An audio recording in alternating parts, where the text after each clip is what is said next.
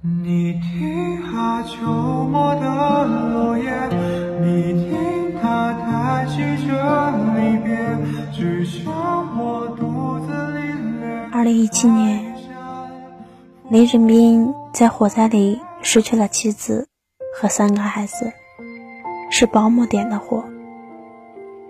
他的妻子对保姆亲如姐妹，没有人能体会到他有多痛。他把微博改做“老婆孩子在天堂”，一点点回忆甜蜜的过往。越是甜蜜，越是让人撕心裂肺。但你可能不知道，疫情最严重时，他缺了五千个口罩。战友生子，怕他难过瞒着，他知道了，发了条短信祝贺。